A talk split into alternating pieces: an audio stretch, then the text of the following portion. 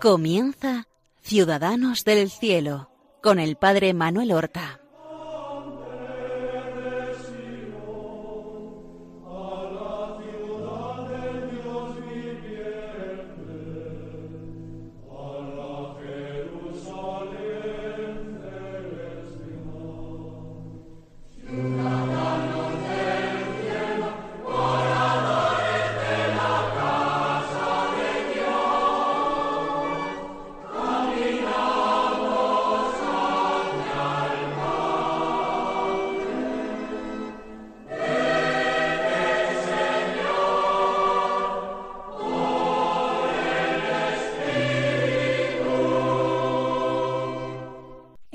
Buenos días.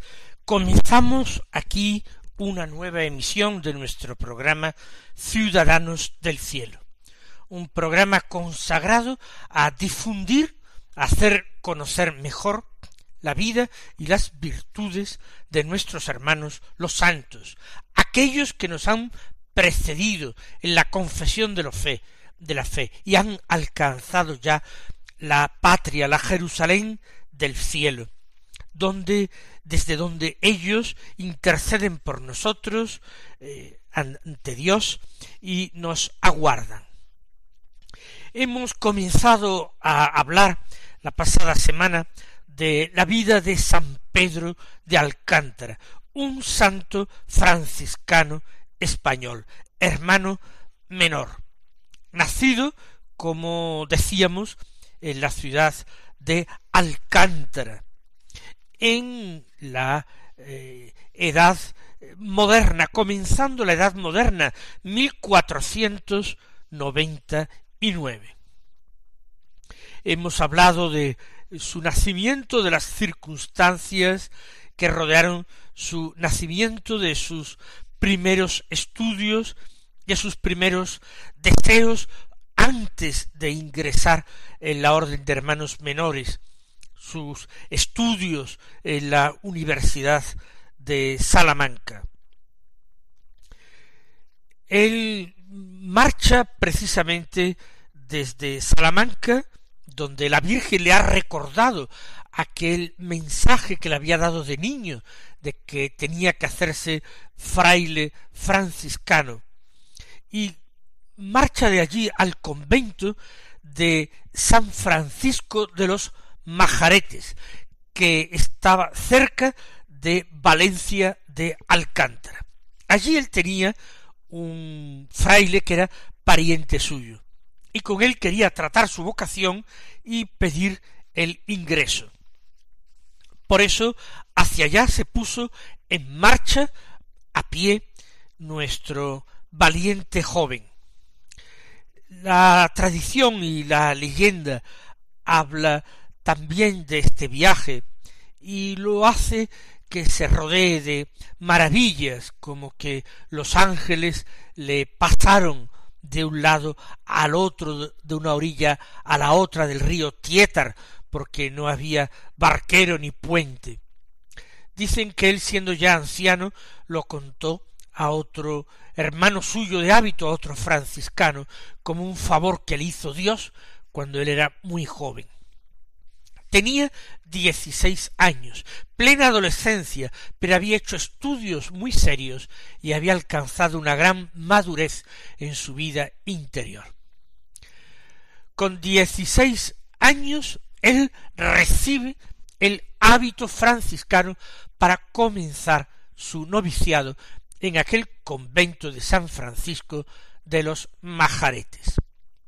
En esa ceremonia en que se toma el hábito, era costumbre en muchas congregaciones religiosas cambiar el nombre, para dejar atrás todo lo que venía del mundo, simbolizando que se emprendía una vida nueva. Y él entonces cambió su nombre, que recuerden ustedes eran Juan, Juan de Sanabria, y adoptó el nombre de Pedro, dando como apellido la ciudad, el pueblo donde había nacido, Pedro de Alcántara. Y con este nombre lo vamos nosotros a citar a partir de ahora, con este nombre ha sido hecho conocido en la historia de la Iglesia y ha sido puesto como modelo para los fieles. El noviciado en los franciscanos es de un año completo. Allí él se ejercita, como todos los novicios, en la práctica de la oración y de todas las virtudes, la pobreza, la minoridad franciscana, la santa obediencia, y por supuesto conocer la figura de San Francisco, sus escritos, la regla franciscana. Al cabo de un año, la profesión, ya en aquel tiempo, de votos perpetuos, de pobreza, castidad y obediencia. Estamos en el siglo XVI, al comienzo del siglo XVI, y en aquella época no había puesto la Iglesia por prudencia todavía los votos temporales, sino que ya directamente después del noviciado se hacía la profesión. Los siguientes años, desde 1516 a 1524, la profesión la hace con 17 años, 1516, pues hasta 1524 es destinado por sus superiores a los estudios con el objeto de convertirse en sacerdote. Se el programa de estudios sacerdotales que existe en la época, estamos antes del concilio de Trento que va a regular más minuciosamente esta preparación. Pero por supuesto se incluía el estudio de la teología, según Santo Tomás de Aquino, los cánones, el derecho canónico, se estudiaba también Sagrada Escritura, y todo esto, como digo, como preparación al sacerdocio. Después de el convento de San Francisco de los Majaretes, él es enviado a otro convento del título de San Francisco en Monroy, San Francisco de Belvis, Monroy. Y así van discurriendo sus años de formación y de estudios. No tenemos grandes datos sobre estos años. De hecho, la vida de San Pedro de Alcántara no tiene hechos sobresalientes más que la narración de sus grandísimas penitencias y de sus virtudes. En una orden la franciscana que vivía momentos complicados. ¿Por qué? Porque hay un fuerte movimiento de reforma. Se trata de volver al fervor de los primitivos orígenes. De hecho, Pedro de Alcántara entró en unos franciscanos descalzos, es decir, una rama reformada de los franciscanos. Y esta rama tuvo, sobre todo en sus comienzos, muchas vicisitudes fue aprobada por la Santa Sede, después otra vez suprimida, vuelta a constituir. Él, sin embargo, perseveró en esta congregación porque ese espíritu austero y penitente, esa fidelidad incluso a la letra, a los escritos de San Francisco, es lo que se avenía mejor al llamamiento interior que él sentía de su época de estudiante se cuentan también el buen ejemplo y el magisterio, aun antes de ser sacerdote, que ejerció sobre muchas personas. Los condes de Deleitosa allí en Belvis, que ya desde estudiante lo tuvieron por santo y buscaban su consejo y su orientación les inculcó tal espíritu de penitencia a estos grandes señores, a estos miembros de la nobleza, que la condesa vivía pobrísimamente vestida y acudía a recibir la comida a la puerta del convento como si fuera pobre. Era un magisterio el suyo tremendamente exigente. Él quería conducir a las almas a la más grande santidad según el espíritu de San Francisco. Y no fueron solamente los condes de Deleitosa, sino que incluso a sus hijos y a sus nietos él les inculcó estas virtudes y muchos años después todavía el nieto que lo había conocido de niño hablaba de este santo padre Pedro de Alcántara, fray Pedro de Alcántara. Tendría él veinticinco años, mil quinientos veinticuatro, cuando recibe el sagrado orden del presbiterado. Imaginamos que anteriormente, según lo estatuido, lo establecido en la época, él recibiría las órdenes menores, el subdiaconado y luego el diaconado hasta culminar con el presbiterado. Tuvo, parece ser, sus escrúpulos antes de recibir el presbiterado, porque precisamente por humildad se sentía indigno. Solamente la obediencia a sus superiores permitió que la aceptara. Y una vez hecho sacerdote, él ya no tiene límites para emplearse en la práctica de las virtudes. En los distintos lugares, conventos donde vivió, tuvo distintos cargos, desde el cargo de limosnero, pidiendo limosnas para el convento de casa en casa, enfermero, portero, pero también fue superior, guardián e incluso provincial. Sufrió a lo largo de su vida consagrada, como tantos otros santos antes y después de él, ataques del demonio, ataques incluso físicos, le producían moratones en el cuerpo, en ese cuerpo tan castigado por la penitencia y heridas.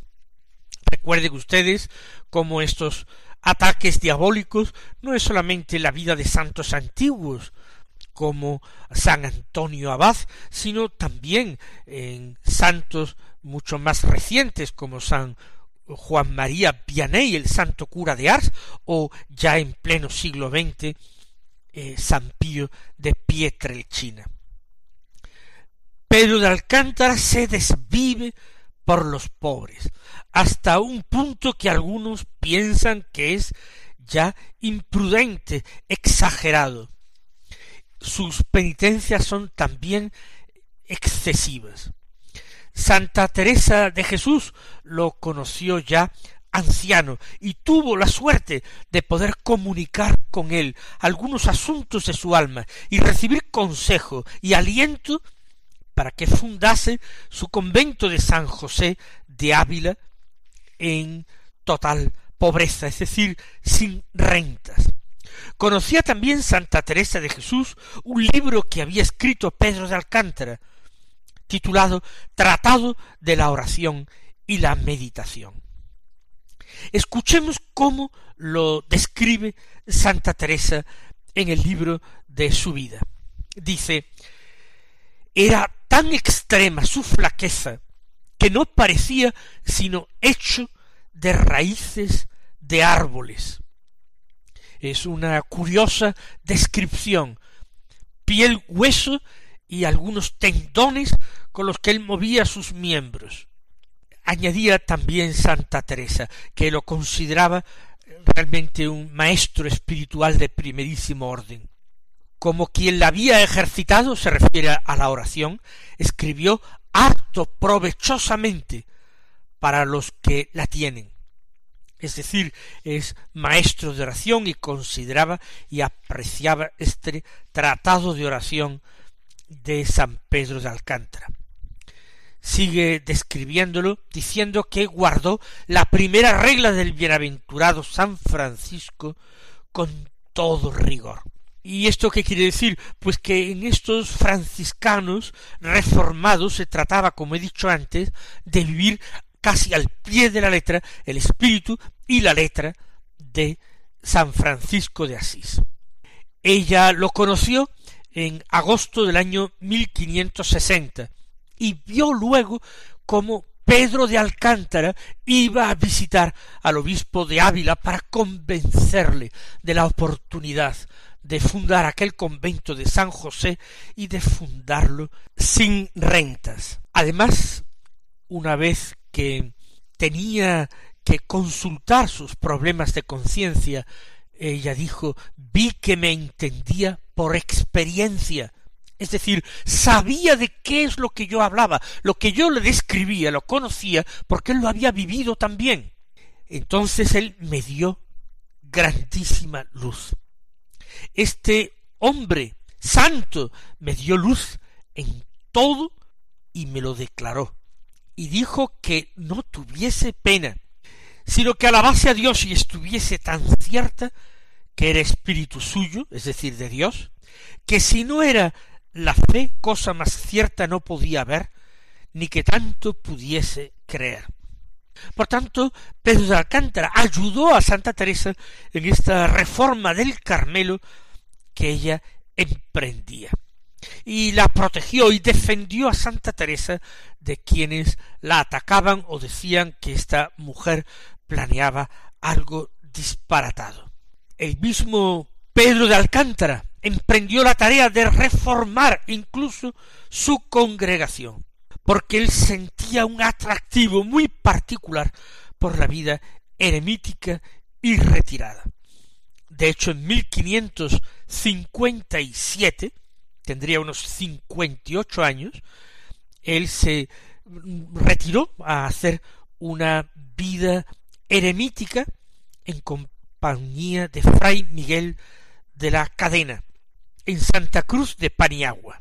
Eh, construyó un pequeño conventito cuya celda era tan estrecha, tan pequeña, que no cabía extendido en el suelo, no se podía extender para dormir en el suelo, sino que tenía que acurrucarse para poder dormir, y tampoco podía estar de pie, porque era muy bajo el techo, tenía que estar inclinado y encorvado, y eso que él no era de gran estatura, y se acostaba así en el suelo, apoyando la cabeza sobre una piedra. Así empezó en Santa Cruz de Paniagua y así continuó después en el famoso convento de El Palancar, con la protección de, del obispo de Coria Cáceres, que lo tiene un gran santo, que piensa que no se trata de extravagancias, sino que es una auténtica llamada del Señor a esta vida de mortificación y penitencia tan grande.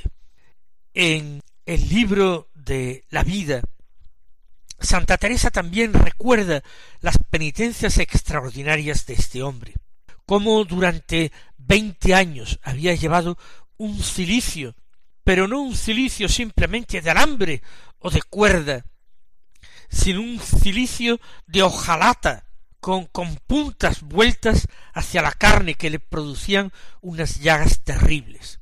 Y esto nos podemos preguntar los que admiramos al cabo de los siglos esta vida penitentísima. ¿Esto podía quererlo Dios? Dios quiere la penitencia no sólo por los propios pecados. La vida de San Pedro fue inocentísima y posiblemente no cometió nunca jamás en su vida un solo pecado mortal y seguramente venial quizás más por inadvertencia que por malicia.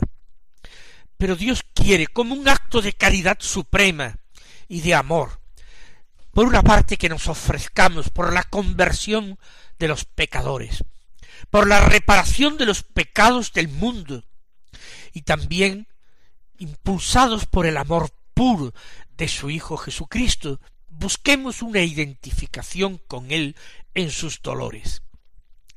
Claro está que Dios no nos pide a nosotros, a la inmensa mayoría de nosotros, una vida tan tremendamente penitentes, pero Dios permite que existan estas figuras gigantescas de fe y de práctica de todas las virtudes, para que nosotros nos sintamos avergonzados de nuestra tibieza, avergonzados de nuestra mediocridad, de nuestra tibieza, y aspiremos, si no a imitar a los santos en estas proezas de penitencia, sí a tomarnos más en serio, reparar a Dios por nuestros pecados y los del mundo entero.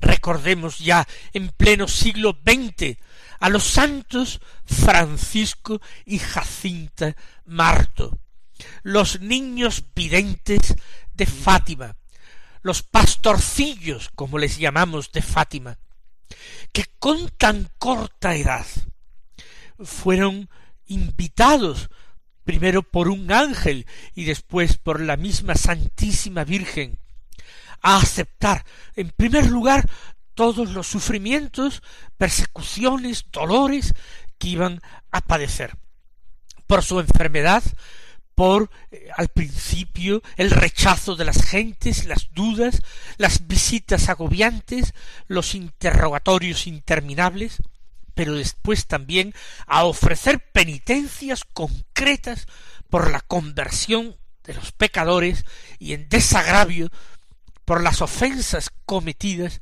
contra los corazones de Jesús y de María, y cómo aquellos pastorcitos ayunaban y cómo ellos también ciñeron sus cuerpos de niños con una soga de esparto áspera que se ataban a la cintura, llegando el momento que incluso ni se la quitaban para dormir, cosa que la Virgen no consintió y advirtió que por la noche y para dormir se la quitará. Con esto quiero decir, desde nuestra prudencia de hombres y mujeres del siglo XXI, no miremos con sospecha estas manifestaciones. A veces es que nuestro amor es demasiado corto, por eso las penitencias de los santos nos parecen demasiado largas, demasiado exageradas. Francisco de Asís fue un santo penitente. Hoy se habla de su pobreza extraordinaria, de su amor a las criaturas. Porque eso, el amor a las criaturas, en nuestra época, está muy según el espíritu del mundo. Pero Francisco de Asís fue un santo penitentísimo, y no hacía otra cosa San Pedro de Alcántara de intentar imitar a su padre y maestro. Así es la figura de Pedro de Alcántara y así en distintas responsabilidades va él transcurriendo o va transcurriendo su vida religiosa. Porque después de estos cargos más humildes, de limosnero o de enfermero, él es llamado a más responsabilidades. En 1532, con sólo treinta y tres años, se le nombra superior del convento de San Onofre de la Lapa en Badajoz. Es allí y con esta edad cuando escribe este, este libro apreciado por Santa Teresa del Tratado de la Oración y Meditación. Pero del resto de sus obras continuaremos hablando el próximo día. Hasta entonces, recibid la bendición del Señor.